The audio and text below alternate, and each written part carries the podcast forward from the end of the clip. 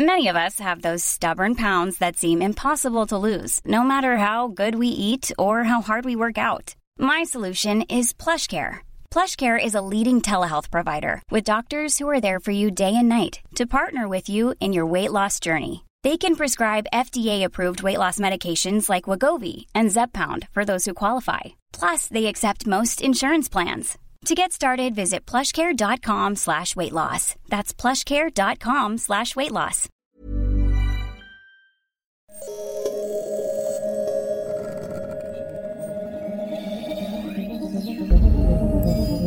L'âge de pierre ne s'est pas arrêté par manque de pierre. Pas plus que l'on a renoncé à la marine à voile parce que le vent est tombé. Rêveurs audacieux. Cette mise en perspective à destination de toutes celles et ceux qui, pris de vertige devant les mutations en cours, pensent que la fin est proche, est un cri d'optimisme offensif. Conspirateur positif. Il est temps de prendre au sérieux nos rêves et d'en faire une stratégie. Et si demain n'était pas foutu? Bonjour, je suis Mathieu Baudin, directeur de l'Institut des Futurs Souhaitables. Vous écoutez Dites à l'avenir que nous arrivons live, le podcast des éclaireurs de Canal+, consacré à l'ère du temps, et pas n'importe lequel, puisque c'est celui qui vient. J'ai le grand plaisir de recevoir au Bouffe du Nord Alain Damasio, novelliste prolixe, héros de la littérature de l'imaginaire, auteur S-qualité de la science-fiction française qui prend le temps pour enchaîner des chefs-d'œuvre. La zone du dehors en 1995, miroir cruel sur les illusions de nos systèmes démocratiques. La horde du contrevent 2004, voyage épique autant que poétique dans un monde désert ayant le vent pour propriétaire. Et plus récemment, Les Furtifs, qui interrogent le devenir de notre société de traces, un monde numérique et onirique de créatures qui vivent dans l'angle mort de notre réalité, s'épanouissement là où naturellement nous ne regardons pas. Bonjour Alain. Bonjour et bonjour à tous. Notre moment ensemble se divise en trois temps. Une conversation sur l'époque, une expérimentation que tu proposes pour hâter la métamorphose du monde, et enfin un voyage dans le temps, en 2050, une uchronie, mais dans le futur, histoire de voir la mise à l'échelle réussie de ton idée. Le fil rouge de cette émission, c'est la confiance, le pharmacone pour moi de notre époque. On crève de ne plus avoir confiance en quiconque ou en quoi que ce soit, et à chaque fois que l'on retrouve confiance en quelqu'un ou en quelque chose, on gagne des points de vie. Eh bien moi, Alain, j'ai confiance en toi. J'ai confiance en toi parce que le langage pour toi, c'est un commun empreint de fluidité, un antidote même dans sa compétition secrète qu'il mène face à l'argent. Car à la différence de ce dernier, quand tu le partages, le langage, tu n'es jamais dépossédé alors que tu as enrichi autrui. J'ai confiance en toi parce que le langage, pour toi, c'est un pouvoir opérant, à tel point que tu as créé l'école des vivants, une école buissonnière créée et portée là-bas, dans les Alpes de Haute-Provence, par des artistes, des paysans, des scientifiques, des militantes et des militants, habités par une conviction, on ne changera pas cette société sans apprendre, ni explorer, ni expérimenter. J'ai confiance en toi parce qu'en tant qu'écrivain, tu fais de beaux cadeaux. J'en ai reçu un de toi au TEDx Paris 2014, où, succédant à Laurent Alexandre, qui augurait non sans effroi que la personne qui vivrait mille ans était déjà là, tu as ouvert d'un bon mot une autre voie.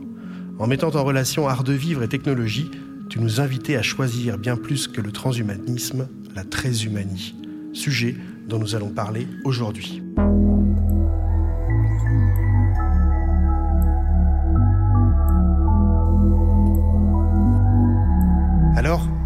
Première question que je pose à toutes celles et ceux qui me font l'honneur et le bonheur de venir ici converser avec moi, c'est comment tu ressens l'époque, Alain? Waouh, ça démarre extrêmement fort. euh, merci Mathieu. Euh, ce que, j'ai envie de dire spontanément, c'est que hum, moi, je ressens l'époque comme extrêmement euh, stimulante, extrêmement passionnante. Je trouve que c'est une époque de, fractures, de, de lézards, de fissures extrêmement puissantes. Euh, je trouve que tout ce qui était en place euh, ne peut plus continuer comme ça. C'est-à-dire que si on prend les enjeux de genre, par exemple, ben, on peut plus continuer dans la masculinité toxique comme avant, on peut plus continuer dans le patriarcat. Si on regarde les enjeux de colonisation, ben on peut plus coloniser euh, impunément, innocemment. On peut plus, par exemple, coloniser la Palestine comme on le fait avec 500 000 colons et croire que tout va bien se passer euh, après ça. On peut plus continuer à considérer qu'on est euh, des puissances énergivores et à faire des orgies énergétiques comme on les fait et, croire que la, planète va pouvoir euh, encaisser ça et qu'on va pouvoir continuer à, vivre sur une planète qu'on pille euh, exhaustivement. Donc toutes ces choses-là nous obligent à, des, ruptures, à des plis, à des bifurcations ultra fortes. Donc moi, j'ai la chance d'être écrivain de science-fiction, donc je, me place sur cette espèce de, euh, vague avant des, changements. Je travaille sur ce que le futur et l'avenir peut faire advenir, exactement comme tu le fais toi avec l'Institut des, des futurs souhaitables. Donc pour moi, c'est magnifique, voilà, parce que je suis, au bon endroit. Je suis au bon endroit. Je suis au bon endroit là où ça, où c'est en train de, de, effectivement, de changer, de se transformer, de, de, de bouger. Et je crois pas du tout. On en parlera. Que ce, ce mouvement, ça soit juste une chute, un effondrement euh, ou une collapso euh, dominante. Je pense que ça va créer des choses absolument euh, géniales, mais qu'on va passer par des moments bien sûr ultra durs. Donc ouais, moi j'aime bien, j'aime bien l'époque. Je suis content d'être là en fait. Je sais qu'il me reste 30 ans en gros à vivre et, euh, et pendant 30 ans, je vais, je, je, vais voir vraiment beaucoup de choses et je vais voir beaucoup de choses se passer et, et je vais pouvoir euh, peser à mon petit niveau là-dessus, essayer de, de pousser vers, vers, le positif. Donc ça, ouais, ça me plaît. Ouais. Toi, tu as choisi la science-fiction parce que tu le dis souvent, la science-fiction, sa vertu, en tout cas son, sa raison d'être pour toi, c'est d'interroger le rapport de la technologie avec l'homme. Ouais. C'est vrai qu'à chaque fois, il y a toujours un objet, artefact, prétexte à parler d'une humanité. Par contre, moi, j'y vois un tropisme à la science-fiction et j'aimerais bien qu'on en parle. Pourquoi la science-fiction montre toujours demain comme la réalité détruite, étiolée d'un présent qu'on aurait quitté? Pourquoi c'est toujours vers les dystopies que s'en va la ouais, science-fiction? bon, alors déjà, il n'y a, pas, a pas que ça hein, dans, dans, dans, la SF, même si ça a été euh, le fond de commerce pendant très longtemps de, de, de la science-fiction. Il y, y, a plusieurs raisons. Y a, la raison numéro un, c'est que il y a une anxiété, voilà, il y a une anxiété dans la société, il y a une angoisse générale qui se met en place, ne serait-ce que voilà sur le réchauffement climatique, sur les guerres nucléaires, sur des choses qui ont été très très très portées en SF, et que par rapport à ça, on sait que la catharsis, bah, les Grecs ils l'ont inventé, mais nous euh, on, on, on, suit avec. La catharsis, c'est un extraordinaire outil d'identification. La catharsis, elle permet de purger euh, les anxiétés, elle permet de purger les colères, les violences, euh, les pulsions sexuelles. La catharsis, c'est un extraordinaire outil narratif. Et du coup, bah, la dystopie permet, permet cette catharsis. Donc, on a tendance spontanément, avec beaucoup de complaisance, à, à aller euh, là-bas. Et sur le plan technologique, c'est beaucoup plus facile, une fois que technologie est en place, d'imaginer ce qu'elle va détruire, bousiller, infléchir que d'imaginer ce que culturellement on va pouvoir en faire. Donc on a tendance à, pousser vers la dystopie. Et ensuite, il y a une raison vraiment narrative qui est que la dystopie permet de poser des obstacles euh, et, des, et, des, conflits pour bah, les personnages principaux, pour les, euh, pour les protagonistes, et, et, et qu'on sait qu'en qu scénarisation, plus tu fais tourner des moteurs dramatiques fondés sur les conflits, plus tu fais un récit qui généralement est dense, intéressant, euh, riche. Donc porter une utopie avec toute la positivité que ça a, euh, ça facilite pas les choses au niveau scénaristique. Donc euh, on a tendance à, à, à, aller sur la dystopie. Pourtant, quand, tu, euh, quand on parle là de tout ce qu'on essaie de changer les uns et, les autres pour aller dans un monde qui est autrement que celui qu'on nous augure, on voit bien qu'il y a du danger. On voit bien qu'il y a des gens qui veulent pas bouger. On voit bien qu'on est passé maintenant de l'hérétique, ça c'était bon il y a 20 ans, vers le danger profond. Il y a même des tueurs qui sont là commandités pour essayer d'éviter qu'on change. Donc là, on est dans l'action. On est des chevaleresses et des chevaliers de cette métamorphose. On pourrait raconter comment on hack tel ou tel système, comment on contourne tel système, comment on démode tel système. Est-ce qu'on n'a pas une trame narrative là, de combat? Ouais, bien sûr. Moi, ce que j'essaie de faire maintenant, enfin, tu vois, j'ai commencé aussi dans les dystopies, hein, puisque la, zone d'or est une est une belle dystopie. Euh, voilà, société euh, de contrôle euh, à la Deleuze, euh, hyper déployée, hyper insidieuse, sournoise et dedans un groupe révolutionnaire quand même qui se bat déjà contre contre contre ce monde et qui crée des, des comités dans la zone d'or. Donc la partie utopie était quand même là dès, dès, le départ.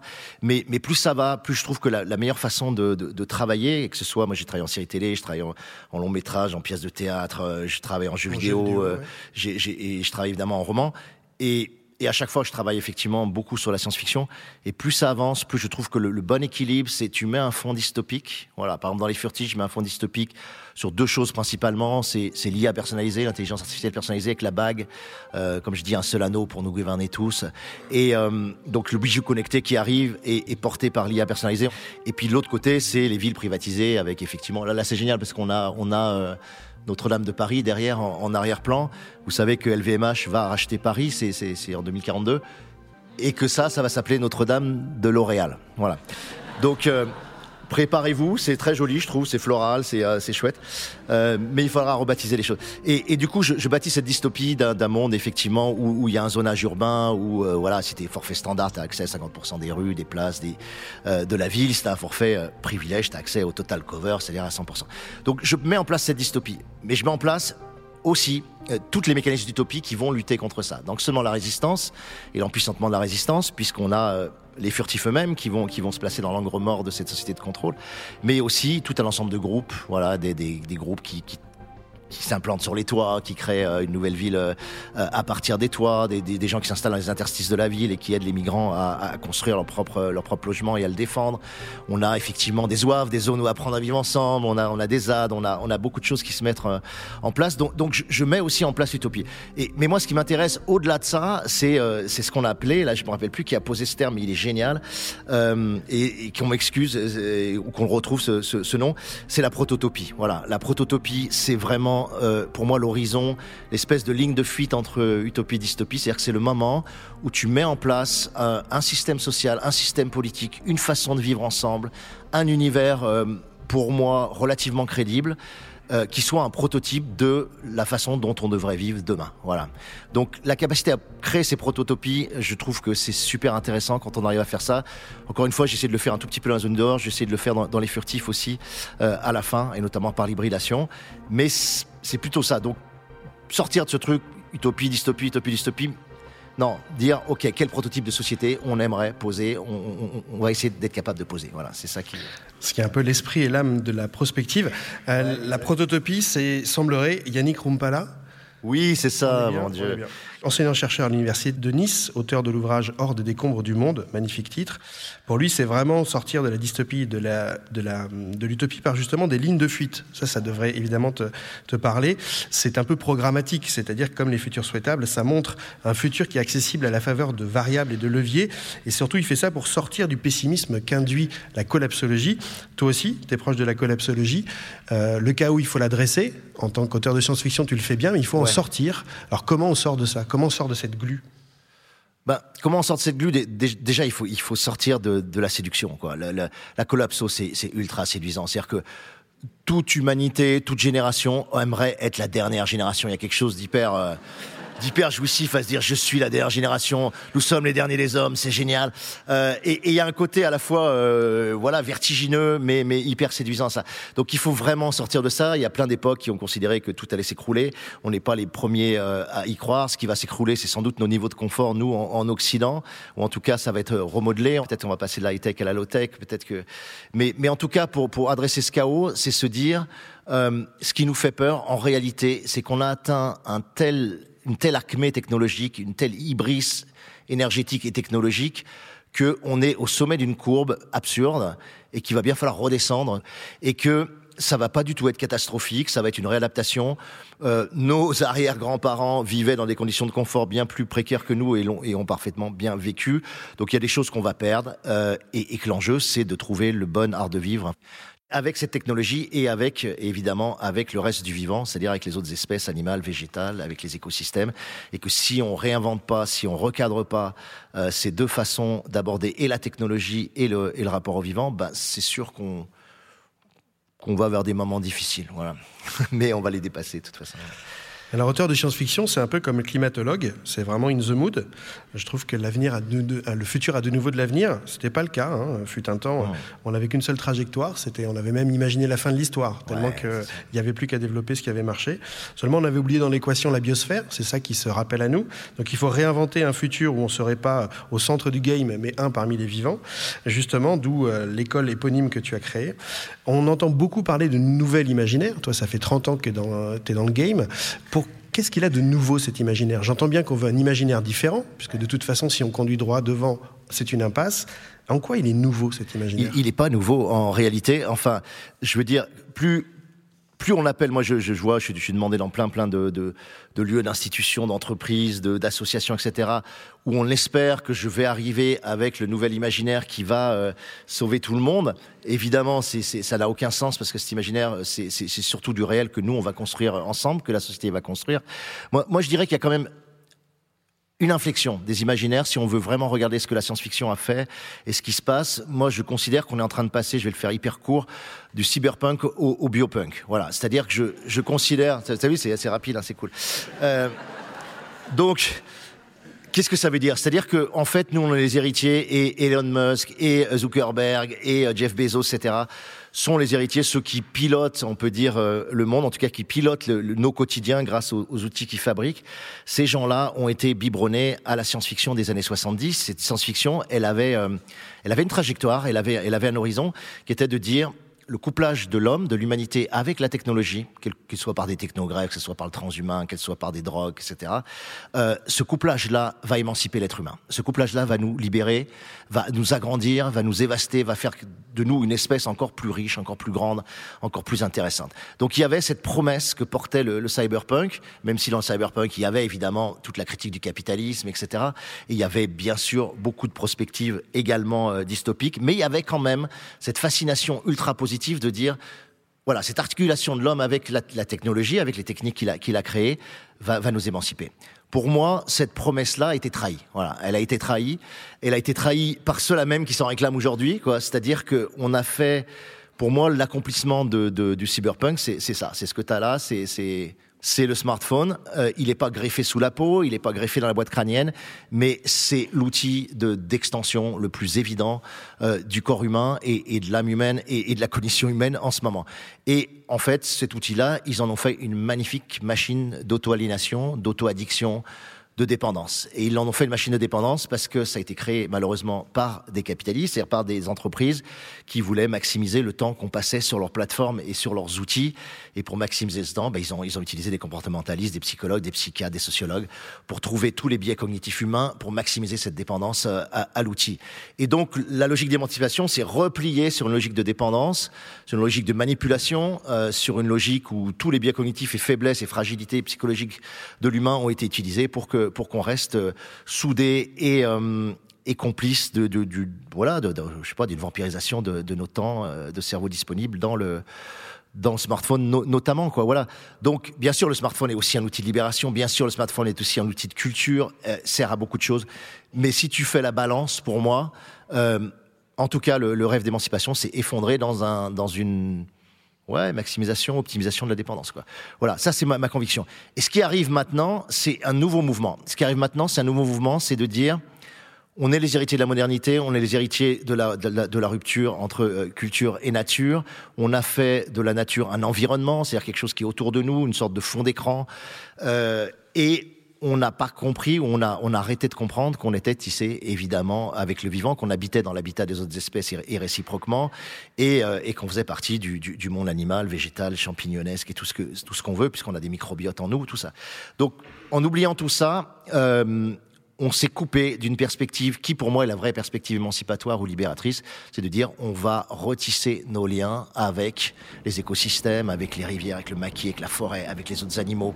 On va retrouver ce lien, on va le redéployer et on va le ramifier. Et là, pour moi, en tout cas, c'est ma conviction, moi je suis dans ce champ-là, c'est ce que j'appelle le biopunk, c'est-à-dire que la perspective d'émancipation, elle passe aujourd'hui par, euh, par ce renouement avec, euh, avec les forces du vivant. Voilà, ça, ça c'est ma conviction. Et tu vois ce mouvement effectivement apparaître en, très très fort en. Euh, moi, je vois les projets qui passent, notamment SF, que ce soit au théâtre, spectacle vivant, séries télé, jeux vidéo.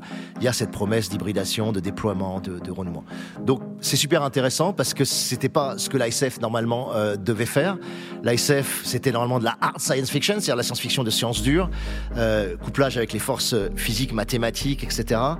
Mais là, on vient vraiment vers le biologique. On vient vers des choses qui relèvent, alors en partie des sciences dures parce que c'est la biolo, mais aussi de beaucoup des sciences humaines, c'est-à-dire on revient à des couplages plus intéressants que la psycho avec euh, la socio, avec l'anthropologie. Donc les meilleures œuvres, je trouve, à venir, c'est ce que faisait Ursula Le Guin aussi avant, c'est des œuvres d'anthropologues, d'écrivains de, SF, euh, écrivaines de SF, anthropologues. Je pense que c'est là le, c'est là, ouais, que ça va être intéressant, voilà.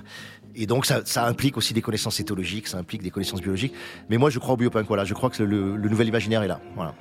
Et le, le slogan des biopunk, ça pourrait être Yes Future. Ça changerait un peu des précédents. Ouais, c'est vrai.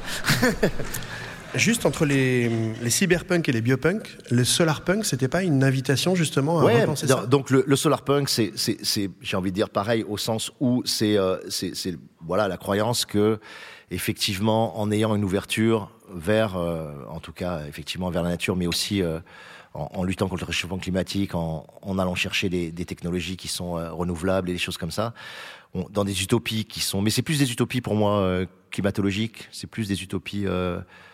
je suis pas sûr que c'est que ça interroge vraiment le rapport au, vivant. Enfin, moi, je le vis pas comme ça. Je trouve que c'est encore euh, un peu trop euh, sur du solutionnisme techno. Euh. bon, à voir. On va voir ce que ça va faire. Donc le solarpunk, c'est le cyberpunk renouvelable. Ouais.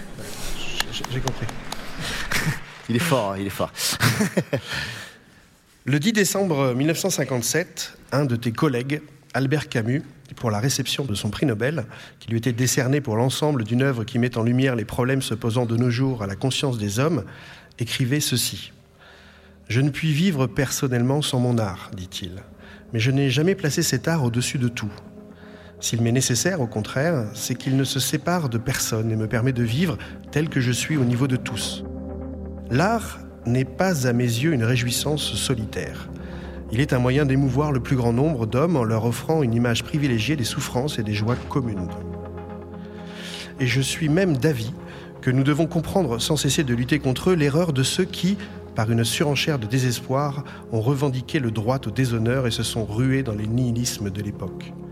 Mais il reste que la plupart d'entre nous, dans mon pays et en Europe, ont refusé ce nihilisme et se sont mis à la recherche d'une légitimité. Il aura fallu se forger un art de vivre partant de catastrophes pour naître une seconde fois et lutter ensuite à visage découvert contre l'instinct de mort à l'œuvre dans notre histoire. Chaque génération, sans doute, se croit vouée à refaire le monde. La mienne sait pourtant qu'elle ne le refera pas. Mais sa tâche est peut-être plus grande. Elle consiste à empêcher que le monde se défasse. Et Albert Camus de conclure, parlant un peu de toi, Alain, il me restera alors à vous en remercier du fond du cœur et à vous faire publiquement, en témoignage personnel de gratitude, la même et ancienne promesse de fidélité que chaque artiste vrai, chaque jour, se fait à lui-même dans le silence. Alors moi, ce que je ressens, en ces lieux autant que dans cette époque, c'est que notre génération à nous ne verra pas le monde refait. Elle ne verra pas la flèche de la cathédrale, ni même peut-être comme Gaudi son propre portail. Mais sa tâche est tout aussi grande. Elle consiste à reposer de nouvelles bases, de nouvelles fondations solides sur lesquelles nos enfants pourront construire le monde dans lequel ils aimeraient vivre. Alors, quand on doit faire cela avec de l'existant, il y a trois étapes. La première, c'est qu'est-ce qu'il faut garder, sur quoi il faut se reposer. La deuxième, c'est qu'est-ce qu'il faudrait déposer, qu'est-ce qu'il faudrait enlever, déconstruire, on dit aujourd'hui. Et la troisième, qu'est-ce qu'il faudrait poser de nouveau à la place. Alors Alain, dans ce monde d'entre deux, qu'est-ce qu'on garde? Waouh euh, Ça, c'est chaud.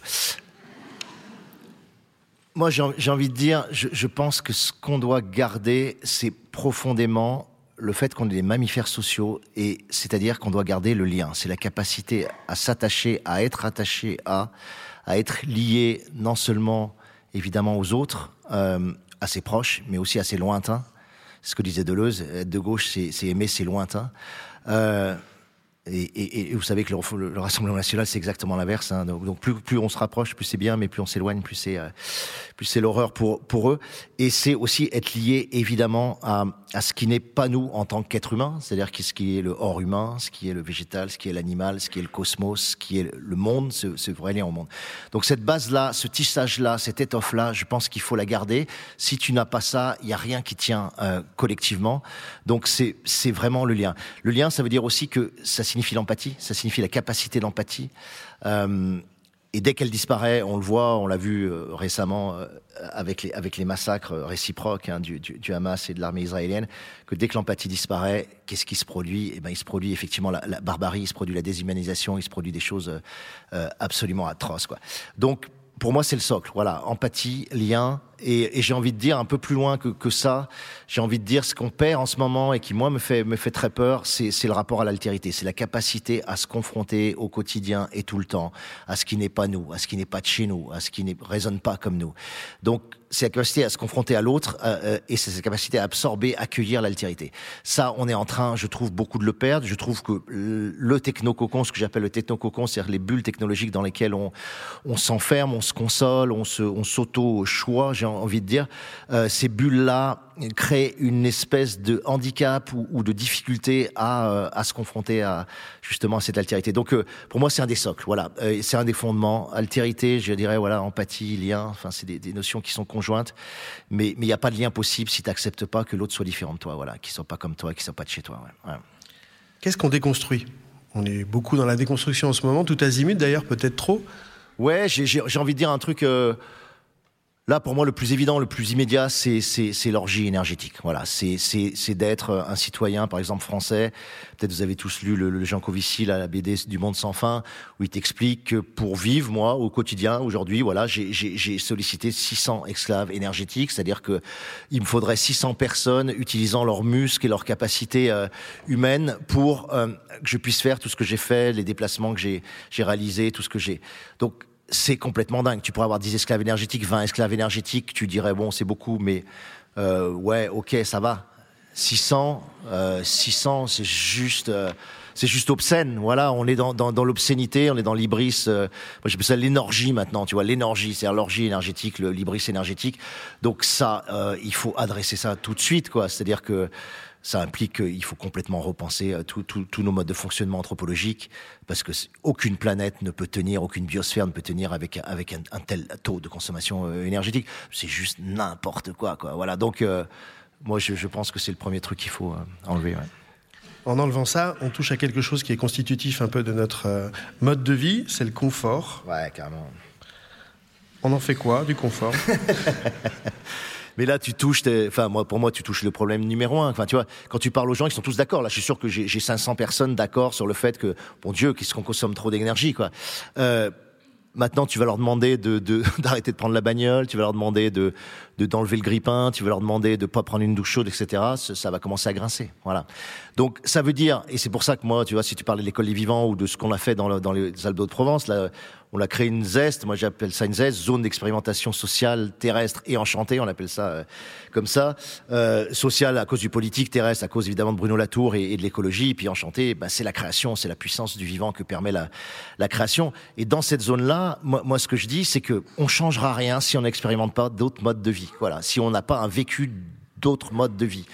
Je veux dire, on est là à être terrorisé par l'idée qu'on puisse aller chercher l'eau potable à un puits. Par exemple, ça nous terrifie. Pour nous, c'est la barbarie de faire ça, quoi, tu vois. Mais l'espèce humaine a fait ça euh, pendant combien de, de, de, de milliers ou de centaines de milliers d'années d'aller chercher l'eau à un autre endroit que au robinet où tu tournes comme ça juste le truc et t'as le, c'est juste hallucinant. Voilà. Donc il faut accepter, et ça, moi, je vous le dis, c'est hyper simple, et il faut l'enseigner à nos enfants et à nos petits-enfants. On va changer de niveau de confort. Et c'est pas du tout une catastrophe, c'est pas du tout un effondrement d'aller chercher l'eau autre chose qu'en tournant le robinet. Et de tourner juste le petit radiateur comme ça, avec la main, plutôt que d'aller chercher le bois. Moi, je le vis, là, maintenant dans les Alpes, c'est génial, j'ai compris un truc, quoi. Donc, on a été couper le bois, déjà, dans, dans la forêt. Donc, t'es là, tu fais, tu vois des arbres de 90 ans, tu es obligé de les couper, tu les tronçonnes, tu, tu les ramènes, tu les, tu les, tu les stockes dans, dans les stères de bois, et puis tous les jours tu vas chercher ton bois et tu les bourres dans le poêle, parce que moi j'ai plus qu'un poêle, on peut pas allumer le, le, la chaudière parce qu'elle est au gaz, au gaz, euh, vous l'avez compris, russe, et que c'est hyper cher, et du coup, euh, ça y est, j'ai toute la chaîne énergétique que j'avais pas avant. Avant, j'habitais pendant 14 ans dans un immeuble à Marseille, et je faisais ça. Mais je faisais même pas ça parce que c'était déjà réglé, quoi. Donc j'avais aucune conscience de ma consommation énergétique, aucune conscience de, ce que ça impliquait. Là, je commence à voir que je bousille des arbres pour moi être à 20 degrés euh, chez moi et que mes filles aussi soient à 20 degrés, que ma femme aussi soit à 20 degrés et ce que ça implique. Et tu dis mais qu'est-ce que c'est que cette espèce? Déjà, elle a même pas de poils et elle a besoin d'être à 20 degrés tout le temps et de couper des arbres de 90 ans pour ça. Et tu vois, et, ton percept change, tu vois, as un truc qui change. Donc il faut simplement revenir à des choses comme ça, on sait qu'on peut, on a des solutions technologiques qui peuvent être géniales aussi par le solaire, par l'éolien, etc., par la géothermie. C'est-à-dire qu'on a une intelligence scientifique supérieure qui fait qu'on sera peut-être pas obligé de revenir à couper tous les arbres partout, mais euh, on doit accepter que le confort, bah voilà, on, je vous le dis, on était l'espèce en haut de la courbe de confort. Voilà. Et eh ben on va descendre et c'est très bien. Voilà, c'est mon avis moi. Au-dessus il y a les chats. Hein. Faudra peut-être les calmer en termes de biodiversité. Eux, hein. je vous parlerai pas de mon chat parce que c'est juste hallucinant ce qu'il fait. Ouais. Qu'est-ce qu'on pose maintenant qu'on a fait de la place, qu'on a gardé des fondamentaux structurants Parce que nos amis euh, à l'ONU nous disent surtout ne pas retoucher la Déclaration universelle des droits de l'homme. On ne serait pas en capacité de la refaire aujourd'hui. Donc il y a des choses qu'il ne faut pas, qu'il faut pas euh, déconstruire. On en a déconstruit, on a fait de la place. Qu'est-ce qu'on remet assez solide pour que nos enfants puissent construire le monde dans lequel ils aimeraient vivre? Ouais, bah, moi, moi, il y a deux piliers que je, je vois, euh, et ces deux piliers anthropologiques, en fait, quand tu regardes les choses euh, tout, très, très simplement, tu te dis, les deux piliers, c'est qu'est-ce qu'on fait de notre rapport à la technologie et qu'est-ce qu'on fait de notre rapport au vivant. Voilà. Euh, sur le rapport technologique, moi, ma conviction, c'est que depuis 40 ans, l'accélération techno a été telle que on n'a pas pu éduquer euh, nos enfants, ni les adultes non plus, ni personne à cette accélération technologique. C'est-à-dire qu'on ne sait pas construire un art de vivre avec la technologie. Voilà, moi je pense qu'il y a une sorte d'épicurisme technologique à trouver et qui n'est pas l'épicure de celui qui qui a été biaisé, c'est-à-dire qui aimerait le vin et, la bonne chair, c'est l'épicure de la sobriété, c'est l'épicure qui discerne entre les désirs vains superflus, euh, non nécessaires et les désirs réellement nécessaires, et qu'il y a une sobriété dans l'utilisation de la technologie, il y a une intelligence dans l'utilisation de la technologie qu'on doit qu'on doit apprendre. Voilà, il y a cet art de vivre avec la technologie, il est il est pas là, il est pas en place.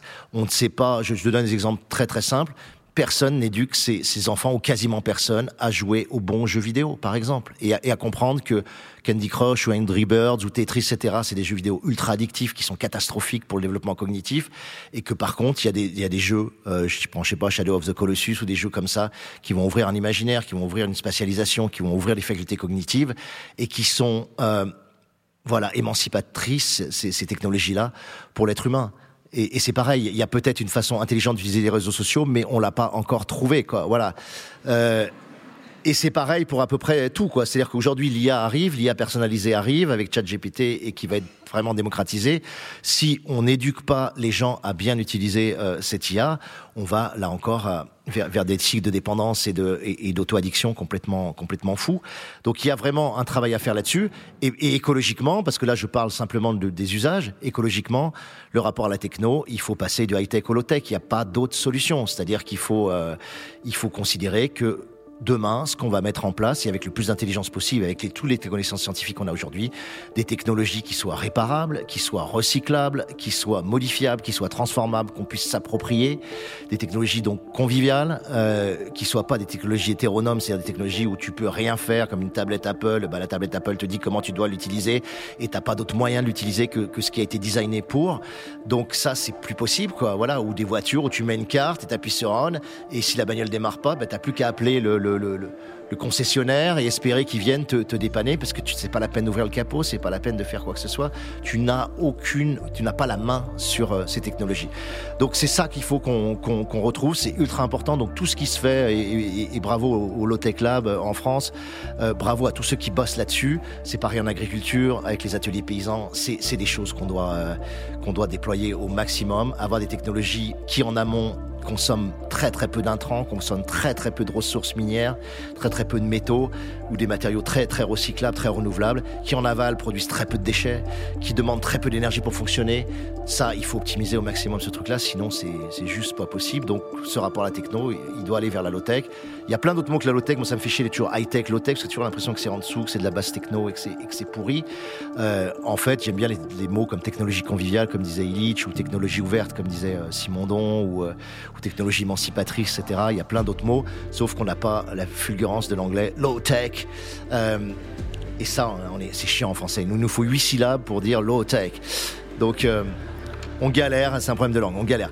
Euh, voilà, donc ça, c'est rapport à la techno, je pense qu'il faut vraiment le, refonder. C'est un gros enjeu. C'est un enjeu éducatif massif. C'est-à-dire que pour moi, j'éliminerais plein de matières à l'école et je dirais maintenant, on met éducation à la technologie et pas le truc techno super pourri. Je sais pas si vous avez des enfants au collège, c'est juste tragique le, le cours techno. Il y a tellement à faire, il y a tellement à faire. Mais moi, j'éduquerai les gosses aux jeux vidéo, je les éduquerai aux réseaux sociaux, j'éduquerai à l'utilisation de Wikipédia, je les éduquerai à l'utilisation de l'IA, je les éduquerai à toutes les technologies qu'on a aujourd'hui, aux smartphones, etc., pour les rendre libres, pour les rendre émancipés, pour arrêter qu'ils se fassent bouffer par les, les, les, les techniques de dépendance. Et, et ça, franchement, euh, ça ferait du bien vraiment à l'humanité, je pense, euh, qui vient. Voilà.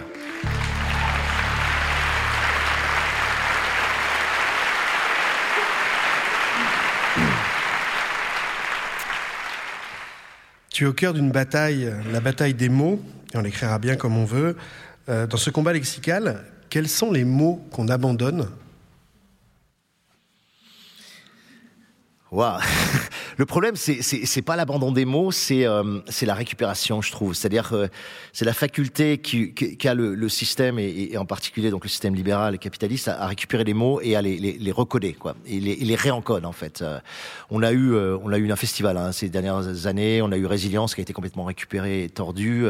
on a Vivant là qui est déjà complètement bouffé et torturé. Toutes les pubs vont se faire au nom du vivant là dans, dans quelques quelques mois. Pff, on a euh, qu'est-ce qu'ils nous ont volé? Enfin c'est juste hallucinant. On a tout tout tout part quoi. Dès que tu sors un mot tu tu, tu sais qui va être donc c'est plus ça. C'est plus un travail sur le, réencodage sur la récupération sur le, changement de sens des mots euh, qu'ils arrivent à qu'ils arrivent à imposer sur des mots qui au départ sont libérateurs des, mots qui au départ nous nous vraiment nous émancipent et, qui sont euh, et qui se referment sur nous qui se replient sur nous comme comme des nouveaux mots d'ordre. C'est-à-dire que tu vois, moi j'aime beaucoup ce, cette expression de Deleuze quand il dit voilà il y a des mots de passe sous les mots d'ordre et et, et, nous, on est là, enfin, auteur de SF, artiste, euh, philosophe, créateur, etc. Il crée des mots de passe, c'est-à-dire des, mots qui nous sortent de la prison dans lequel on, s'enferme tout seul. Hein. moi, je trouve qu'on est dans un zoo dont on a fabriqué nous-mêmes les, cages, quoi. Euh, et il y a des gens qui arrivent avec des mots de passe. Et, et, et Vivant était un vrai mot de passe pour sortir de, cette espèce de, coupure terrible entre l'homme et, la nature. Et ils sont en train de nous euh, d'en faire un mot d'ordre. Et quand t'en fais un mot d'ordre, bah voilà, tu, tu, tu, pièges tout le monde, quoi. Donc, euh, pareil, résilience, c'était une super idée de se dire, bah voilà, t'as souffert, t'as été victime, tu as, as galéré, et, euh, et tu vas trouver en toi la force de, de, de t'en sortir, et on va t'aider à trouver cette force. Et puis voilà, ils en ont fait un espèce de truc pour dire, bah démerdez-vous les gars, soyez résilients. Et c'est tout comme ça, quand même.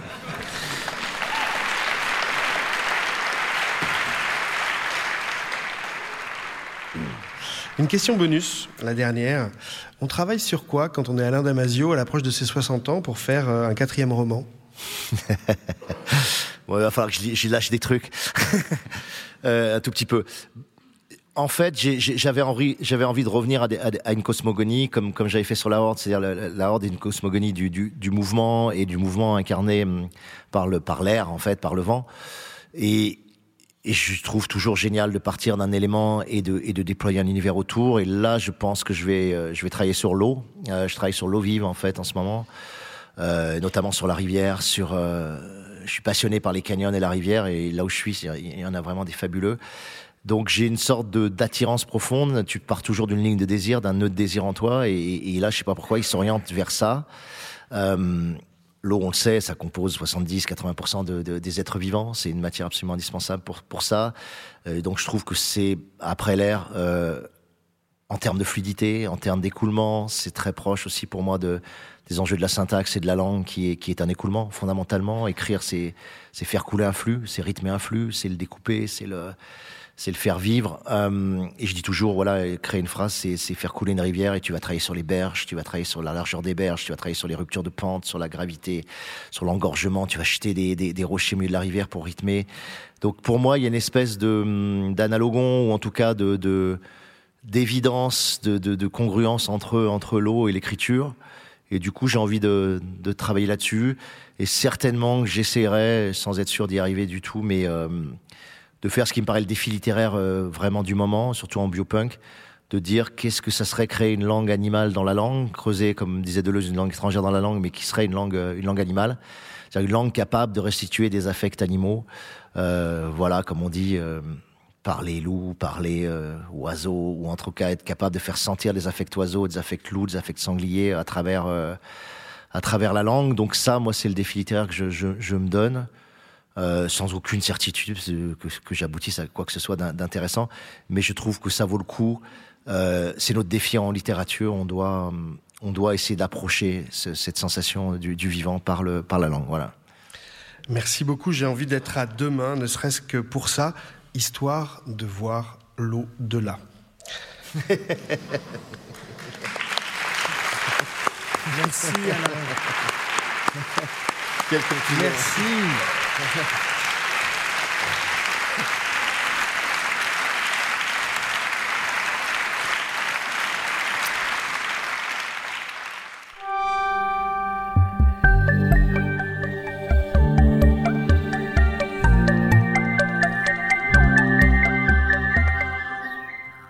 propose de prendre une grande inspiration. Je vous propose un voyage dans le temps et de dépasser le temps d'une expérience de pensée, le c'est impossible, par c'est fait, et voilà ce que ça a changé. Automne 2050. Mais dis donc, tout a changé ici. Une éternité que je n'étais pas venu dans ton antre, là-bas, dans les Alpes de Haute-Provence.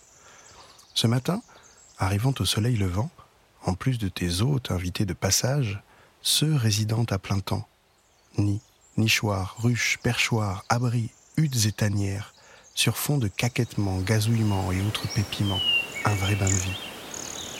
Je me souviens d'un jour, avec tes amis pisteurs, naturalistes et autres passionnés, en 2024, je crois, nous avions passé quelques jours à apprendre, à repérer la plus légère virgule olfactive, les indications contenues par la moindre fesse, le plus intime détail sonore pour développer notre troisième oreille. Ce n'est pas une de tes filles d'ailleurs qui est arrivée à développer une troisième oreille absolue, capable instantanément d'identifier sons, chants et nuances des oiseaux d'altitude? En tout cas, le contraste saisit. Face à ce qu'était la crise de sensibilité aux espèces vivantes, qui nous autorisait il y a encore dix ans à annihiler d'un trait de plume la biodiversité, rien de grave, hein, puisque ce n'était pas nous, pauvres de nous. Ce n'est que vers le milieu des années 30 que nous avons résolument entrepris de régénérer des liens, à chaque fois spécifiques, singuliers, avec chacune des espèces vivantes à nos côtés. Rien de strictement poétique, plutôt un retissage entre habitantes et habitants de la planète sur une même fréquence, reliant nos facultés à raisonner. En arrivant, j'ai aussi vu plein de détails concrets qui témoignent de votre lutte opiniâtre à consommer toujours moins d'énergie. Des vélos tracteurs pour arriver ici au four solaire aperçu un peu partout, jusqu'à votre réseau strictement humain. Ces mille et une petites choses font écho à la forte émergence de communautés en archipel. Révolution fractale, oasis, zone à désirer, zone d'envie, air d'envol et de partage, habitat partagé et autres expérimentations foisonnent, de toutes échelles, de toutes couleurs, aux pratiques d'horizontalité et pluriel féminisé. Ça n'a pas été facile, mais quel progrès. En parallèle, face aux températures devenues inconciliables avec la vie, les habitantes et les habitants des villes avaient libéré l'horizon en recolonisant les toits, tandis que s'enclenchait dans le même temps le grand retour vers les campagnes et encore plus vers les montagnes. Partir pour plus de possibles. Mais il nous en a fallu du temps pour craquer cette idée de toujours bouger, de la ville vers la campagne, puis l'inverse, quasi tout le temps embouteillé, à cramer une énergie fossile de malade pour se déplacer sans arrêt. Ces mouvements incessants nous ont cependant mis en ébullition. Nous avons alors baigné en pleine prototopie, cette ligne de fuite, ni dystopie ni utopie qui veut ouvrir des possibles. Repolitisant le rapport au monde, elle révélait les lignes de coupe qui se posaient encore, comme celle de la quantification des échanges, fondamentale pour certains quand d'autres s'inscrivaient dans le troc de services et le partage non monétisé, équilibre de dettes complexes où certains jouent moins le jeu que d'autres, le gratuit à lui seul ne changeant pas l'être. Une seconde ligne émergea aussi très clairement entre ceux qui, choisissant de baisser leur niveau de confort, sont redescendus dans l'air direct, dans la confrontation, les échanges, le jeu, le don contre don et tout ce que cela implique, et ceux restés dans le high-tech et le confort facile de l'individualisme augmenté, attachés à leur technococon et à sa myriade d'IA personnalisées. Bref, englués dans l'accumulation de cette logique petite bourgeoise dont nous avions tant de mal à nous extraire. C'est pour contribuer à faire de nouveau société, dans un monde où le développement personnel était devenu le seul horizon, que tu as développé cette nouvelle épicurie, jardin d'épicure de la technologie, où l'on enseigne l'utilisation de l'IA et consorts pour qu'ils nous servent plus qu'ils nous asservent, où l'on y apprend le discernement, l'embellissement du quotidien, où l'on dépasse le soulagement de nos paresses cognitives en distinguant les désirs vains et superflus du retour à l'essentiel, où l'on aime différemment, en restant créatif, en choisissant des technologies nous ouvrant sur le monde plutôt que celles qui le déforment sous la pression de nos certitudes. Très humain, bien plus que transhumain, en toute humanité. Alors bien sûr, tu me disais tout à l'heure qu'il est encore arrivé hier à votre porte 60 migrants climatiques, là où votre système fonctionne à tout juste 50. Évidemment, un combat qu'il nous faut encore mener, ensemble. Mais, tu entends? Ce doit être euh, la fête qui commence, celle des 10 ans de la métamorphose des furtifs, fille de la charte de Verstolen, puis d'une longue traversée. Face à la déroute politique et institutionnelle qui nous engluait encore dans les années 40, vous, les artistes et intellectuels, nous avez invités dans la plus profonde, mais aussi la plus joyeuse et débridée des résistances, réveillant nos vifs, assemblant nos cellules imaginales, vomissant tout ce qui n'était pas la paix. Nous nous sommes embarqués, irréversiblement, redéclenchant des pulsions de vie à créer des œuvres qui traverseront le temps, à réaliser nos prototopies les plus humanimistes. Femmes et hommes mousse, nous devenions papillons d'une nouvelle ère, celle d'une alliance inédite entre vivants de la terre, glissés les uns dans la vie des autres, pleurant dans les rivières, en vulnérabilité et interdépendance pour un destin commun, au fil de l'eau, bien plus qu'au fil de l'épée.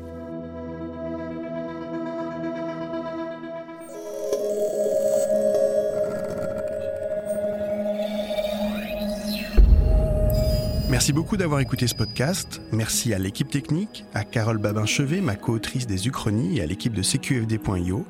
Si vous voulez en savoir plus sur le monde de demain et les initiatives à l'œuvre ici et maintenant, rendez-vous sur le site des éclaireurs de Canal+. On se retrouve très vite pour un nouvel épisode, et si vous voulez partager ce moment avec nous, n'hésitez pas à vous abonner. À très bientôt.